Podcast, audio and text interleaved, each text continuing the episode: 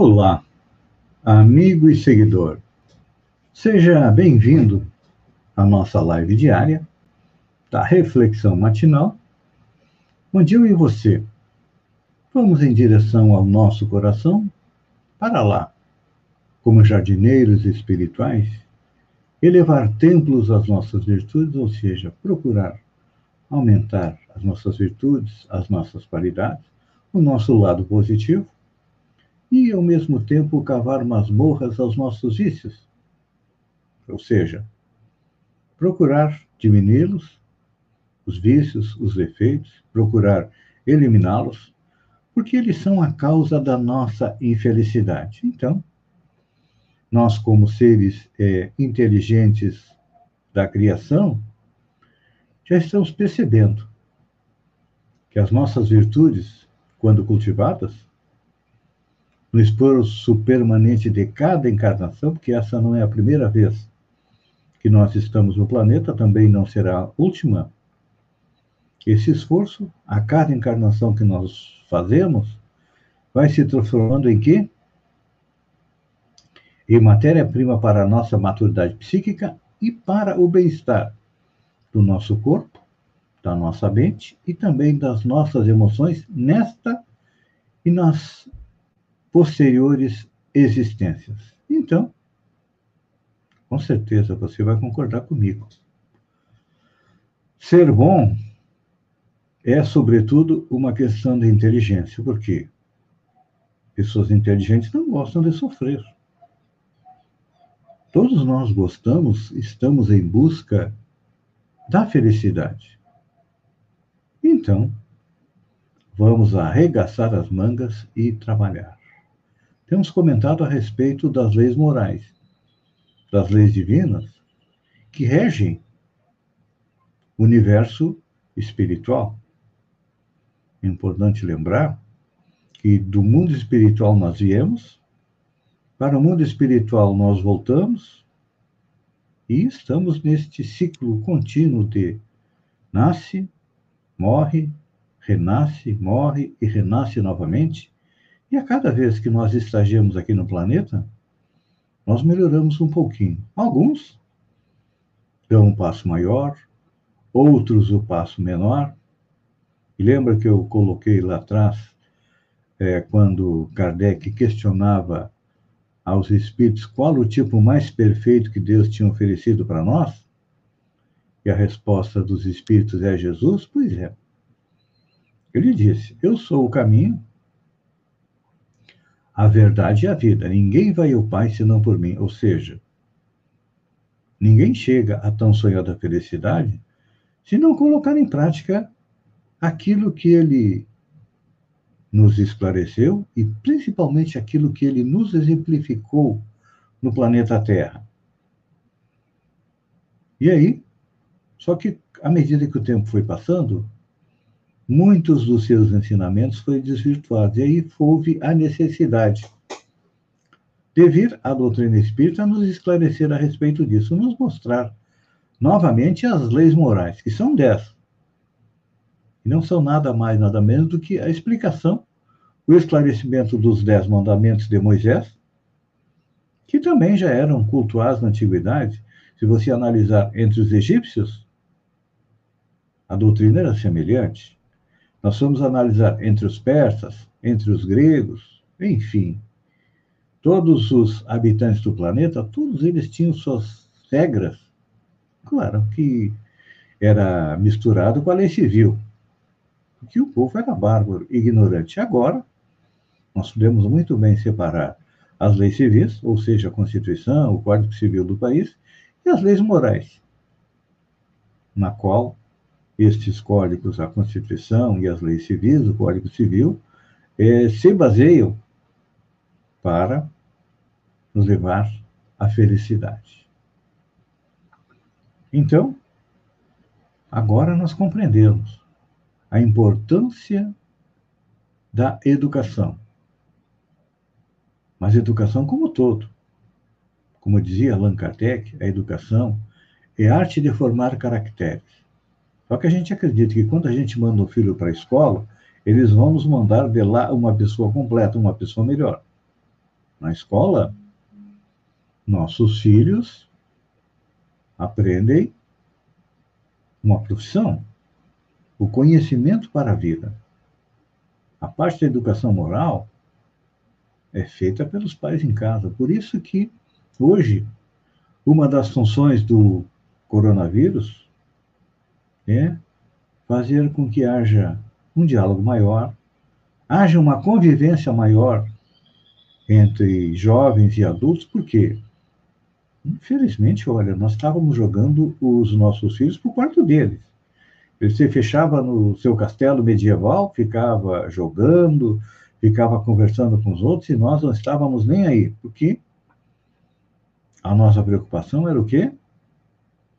Egoisticamente, irmos em busca da nossa felicidade. Só que hoje nós compreendemos, com a dor, com a dificuldade que está à nossa volta, a nossa felicidade depende também da felicidade que nós distribuímos para as outras pessoas. Então, por isso que o Espírito Joana de Angelis nos diz que é, a educação intelectual do colégio, artística, profissionalizante, desempenha papel importante na realização do ser humano. Mas é da natureza moral, que não se encontra nos livros, e sim nos exemplos, que vai nos libertar dos condicionamentos negativos, nos equipando com instrumentos indispensáveis à nossa evolução. Voltamos a Jesus, que é o exemplo. Ele dizia: não basta não praticar o mal. Normalmente a gente pensa assim: ah, eu estou vivendo a minha vida, eu estou fazendo aquilo que me é possível e ponto final. Só que sempre falta algo mais. Porque além de não fazer o mal, que é 50% do caminho, nós temos que também praticar o bem. É. Eu sempre exemplifico a nossa reencarnação como o atravessar de um rio num barco a remo. Barco a remo, a gente sabe que são necessários dois remos para que a gente possa é, navegar na direção que quer. Um remo nós podemos chamar de fé, ou seja, acreditar em Deus, acreditar em nós, acreditar numa sociedade melhor. O outro remo chama-se obras. Significa fazer algo de positivo. Antigamente, as pessoas acreditavam que indo para um mosteiro, eh, se isolando da sociedade, iriam fazer a sua evolução, simplesmente orando em benefício dos outros. É a metade do caminho. A outra metade do caminho é o quê? Nós auxiliarmos as pessoas. Por quê? O que, que acontece? Quando uma pessoa está deprimida, ela se fecha em si mesma. E qual é o nosso trabalho? Procurar ajudá-la a sair desta concha em que ela se colocou para voltar a viver novamente. E olha, o coronavírus tem sido causa de inúmeras depressões. O coronavírus tem sido causa de inúmeros suicídios. Então, as pessoas precisam de alguém que as socorra. E cada um de nós pode fazer esse trabalho. Nós somos como um grão de areia, mas a praia é composta de inúmeros, milhares, milhões de grãos de areia. Se começarem a faltar grãos de areia, não teremos a praia.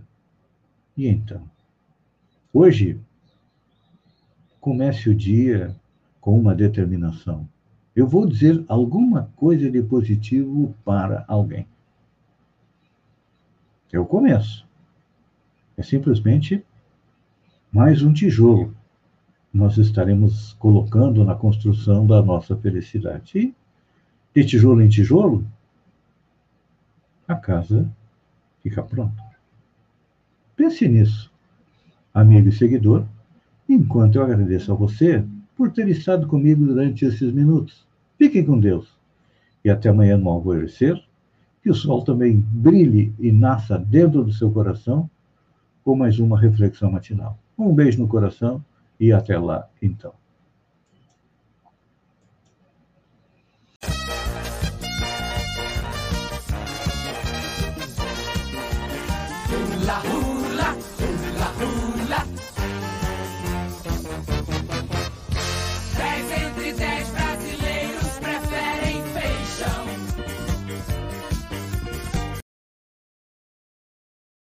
Amigo e seguidor.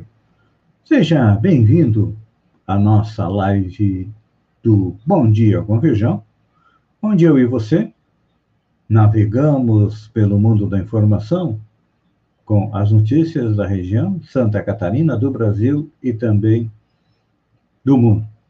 Começamos pela região. Hoje, de acordo com como foi é, decidido pelos prefeitos em conjunto, Hoje iniciam as aulas aqui no extremo sul catarinense. As aulas já iniciam pressionadas com o aumento do número de casos de coronavírus, mas como o governo decretado decretou que a educação é essencial, então não precisa parar, não importa é o número de mortes, nem o número de contaminados por coronavírus, como dizem nossos amigos americanos, the show must begin, ou seja, as aulas devem continuar, a não ser que seja decretado um lockdown pelos prefeitos, como foi feito é, na região da Grande Florianópolis, que nós vamos ver depois. E também, neste momento, professores da escola jovem estão iniciando um movimento para que para que as aulas sejam paralisadas por 15 dias e para que a volta das aulas seja online. A sugestão dos professores estão enviando ofício para a Secretaria de Educação e pedindo apoio das outras escolas estaduais, é que as férias sejam decretadas agora para dar tempo do, das aulas recomeçarem é, online. Todo mundo estava aguardando a decisão do juiz da segunda vara da Fazenda Pública de Florianópolis a respeito é, do pedido de lockdown por 14 dias feito pelo Ministério Público de Santa Catarina. O juiz é, Jefferson Zanini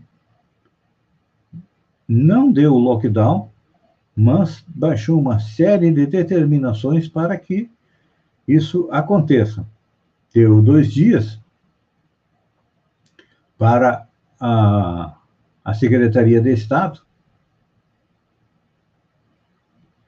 coloque novamente em funcionamento o Centro de Operações de Emergência em Saúde, o COES, que vai ser o responsável por avaliar se vão usar todas as atividades ou não, as não essenciais, em Santa Catarina por 14 dias. Então, vamos ter que aguardar. Pediu também que o governo deu cinco dias para divulgar a lista de espera por leitos de UTI.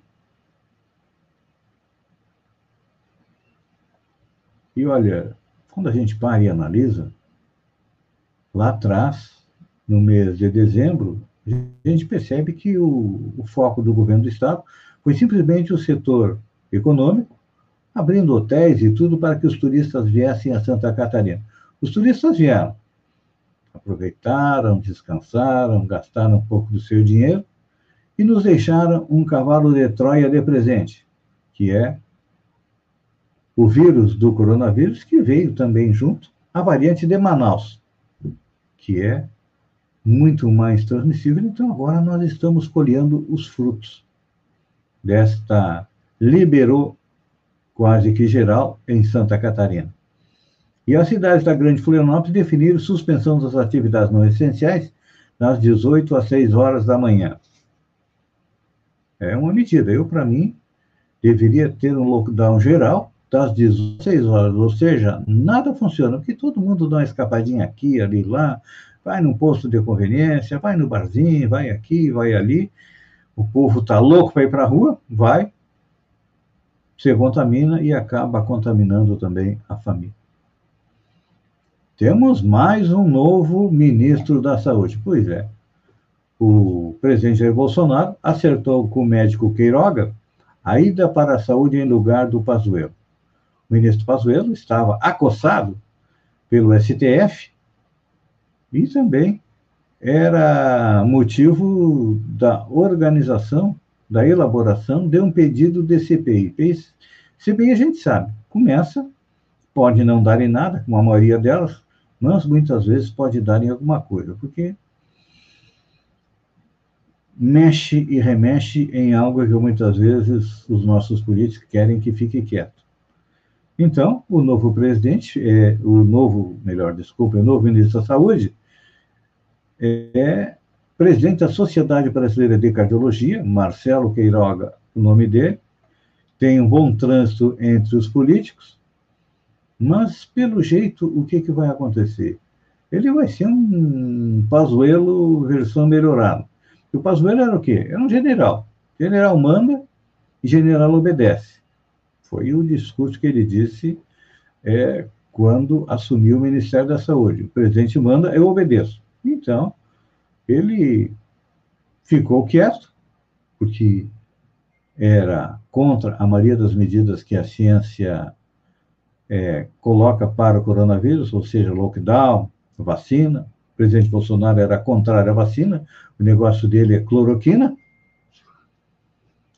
A médica Ludmila Raja, que foi convidada, não aceitou porque não quis é, se submeter ao presidente Bolsonaro, ou seja, é, mais cloroquina e menos vacina, ela pensava o contrário, mais vacina e menos cloroquina, e agora vamos ver como é que se comporta o novo ministro da Saúde. Aliás, quem vai continuar mandando é, na saúde vai ser o presidente Jair Bolsonaro, isso já deu para perceber. E é coisa interessante, né? O trabalho do gabinete do ódio do presidente Bolsonaro, que, segundo a cardiologista Ludmila Raja, tentou duas vezes arrombar seu quarto de hotel e recebeu, inclusive, ameaças de morte se assumisse o Ministério da Saúde. Para vocês verem como uma coisa não é fácil. E ela, olha, segundo ela, em entrevista, disse que o Brasil precisa de um protocolo médico integrado, e isso é para ontem. E ela ainda diz o seguinte: o Brasil vai chegar a 500, 600 mil mortes e ainda teremos sequelas e consequências que não estão sendo pensadas. A gente sabe, tem estudo já elaborado mostrando que daqueles que vão para a UTI, conseguem retornar para casa, 25% acabam morrendo algum tempo depois das comorbidades que tinham, porque as defesas do seu organismo estavam quase é, a zero. Então, olha, Infelizmente, enquanto os Estados Unidos estão controlando a pandemia de coronavírus com o novo presidente Joe Biden, e nós estamos a caminho da liderança no número de mortes no planeta como um todo, graças ao nosso presidente Jair Bolsonaro. Charles Hebdo evoca George Floyd em charge da rainha ajoelhada em Meghan o jornal francês Charles Hebdo provocou polêmica ao publicar anteontem uma charge na primeira página em que a rainha Elizabeth aparece ajoelhada no pescoço de Meghan Markle, evocando o assassinato de George Floyd por policiais no ano passado, inspirou protestos antirracistas no mundo todo. A charge é incrementada pela inscrição por Meghan, por que Meghan deixou Buckingham. E um balão de diálogo mostra a duquesa respondendo: porque eu não conseguia mais respirar. Olha, Charles Hebdo é conhecido, é famoso pelas suas charges que não popam ninguém.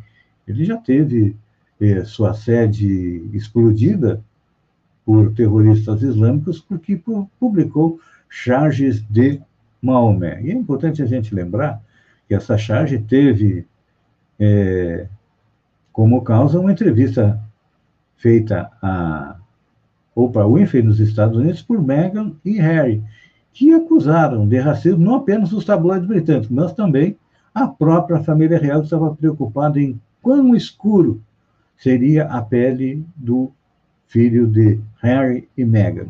Racismo é igual em todo mundo. É interessante a gente falar sobre racismo, porque aqui no Brasil também nós temos racismo. Você sabia? Pesquisa feita no mês passado pelo site Poder 306 Poder Data, 81% das pessoas veem racismo no Brasil, mas só 34% admitem preconceito contra os negros. E olha, trocando em miúdos, é o seguinte: eu vejo racismo, mas eu não me vejo como racista. Racistas são os outros. E todos nós temos um pouquinho de racista. Pequena parcela da população realmente é não é racista. Amigo e seguidor, Eu agradeço a você por ter estado comigo durante esses minutos. Fiquem com Deus e que Deus permita que estejamos juntos amanhã às sete horas com mais um Bom Dia com Feijão. Um beijo no coração e até lá então.